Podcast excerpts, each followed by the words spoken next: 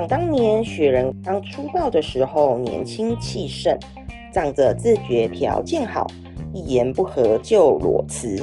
啊，不是啦，就是受了某种程度的委屈，然后又不用养家活口，白话文就是老娘不缺钱啦。所以有了各种不爽不要做的经验，今天就来分享雪人不爽不要做的裸辞故事吧。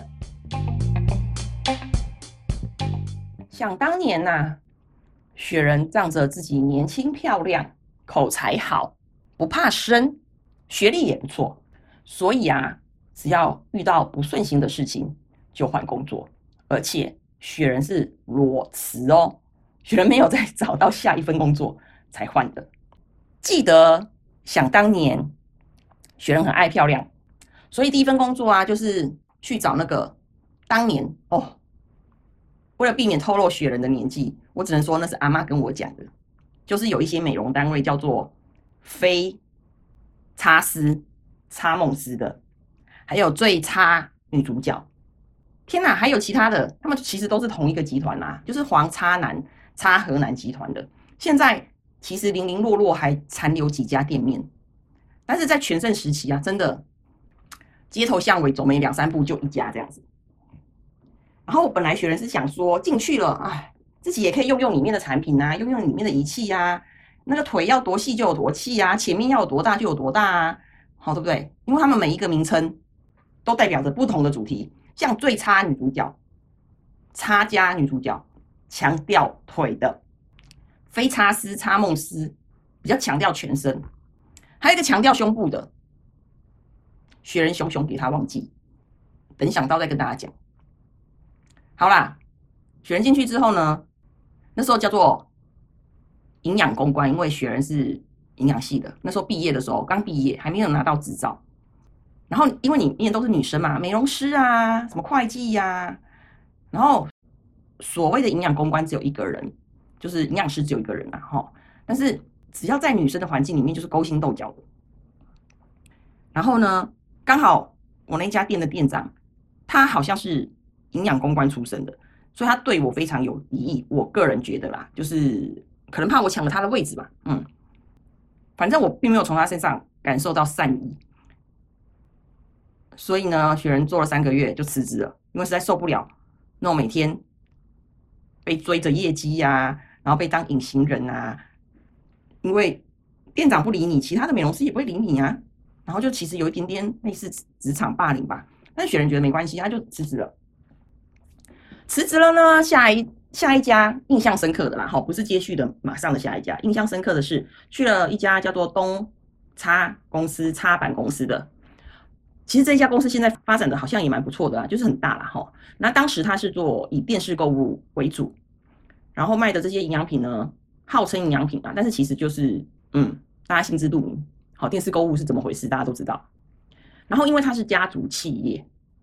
好，家族企业里里面呢，就是所谓的董事长叫做大嫂，从来没出现在公司过。然后总经理就是大嫂的老公，好，然后他是大哥嘛。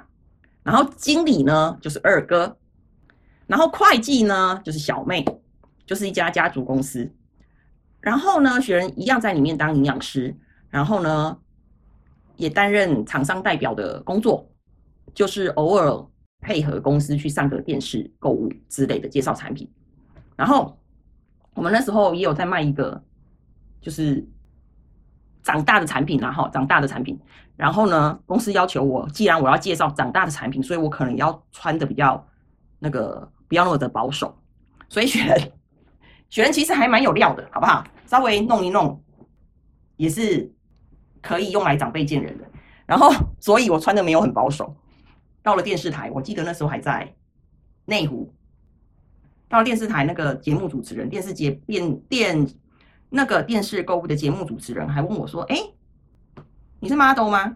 你是要来展示长大产品的那种展示的 model 吗？”我说：“不是，我是厂商代表。”好啦，这个是学人以前的黑历史，就还蛮开心的黑历史啦。被人家认为我是 model，是要来代言长大的产品。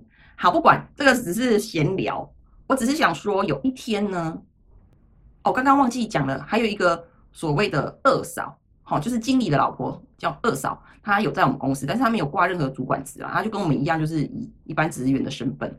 有一天，她就说：“哎，那时候雪人的英文名字叫 Vivian，后来改名了啊，这个有空再跟大家讲。”他就说：“哎，Vivian，你帮我去跟那个，就意思他的弟妹，你去帮我跟他要那个叉叉叉圈圈圈资料。”然后我就想说：“哦，我只是转达一个事项嘛。”然后我就跟那个所谓的弟妹说，就是那个妹妹。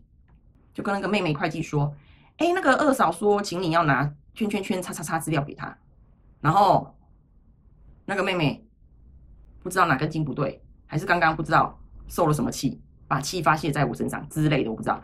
他就说：“干你娘嘞！我就是不爽给啊，怎样？”他骂我脏话哎，然后觉得关我屁事啊，这也不是我的业务啊，我只是转达二嫂的话也。然后他就这样子骂我脏话，然后我当场就，因为当时年纪小，当场傻眼，然后也不知道该回什么。第一个，雪人当时年纪小；第二个，他们家族企业，我我我能把他怎样？然后啊，后来那个二嫂有因为这件事找我去聊了一下，他就说啊，不好意思，因为他可能比较忙，然后脾气不好之类的，叫我不要跟他计较。然后雪人就觉得。干关我屁事啊！妈的，到底有没有在尊重人呐？好了，反正有点忘记了。反正后来呢，我就是觉得我被侮辱了。然后呢，那时候就是已经快要过年了，我跑去跟总经理讲说我要辞职。他也知道这件事情，他就说嗯啊，他的妹妹脾气比较不好啊，叫我不要跟他计较啊什么的。然后我还是觉得我要辞职。然后他可能觉得自己良心有点过意不去吧。他就说，呃，如果要辞职的话，没关系，就是意思是说年终该给我的还是会给我。其实雪人那时候就是不要辞职了，也没有在想年终这件事情啊。但是至少觉得他听到听到他讲这句话，觉得说，哦，这个总经理好像还蛮有 guts 的。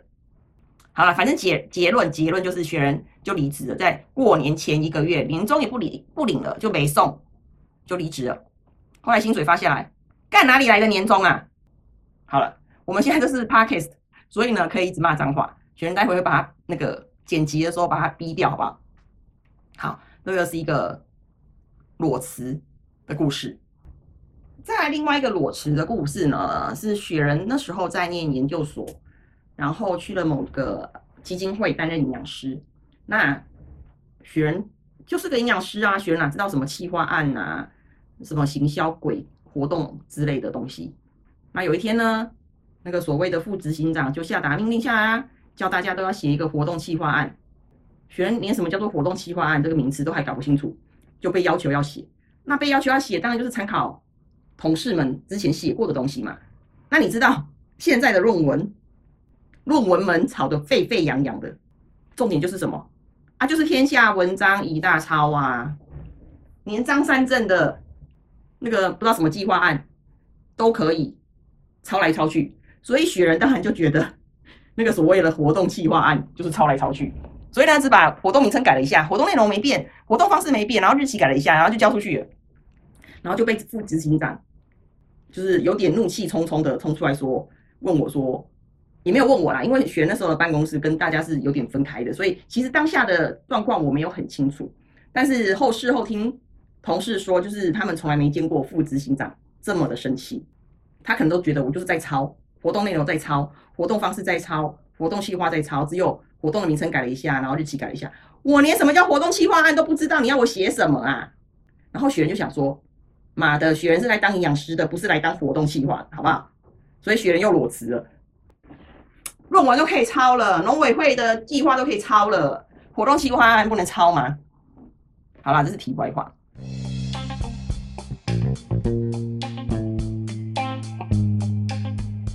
其实雪人还有更多的裸辞故事，碍于篇幅有限，今天就先分享到这边。下周我们还要继续来听听网友们针对背黑锅给的其他建议哦。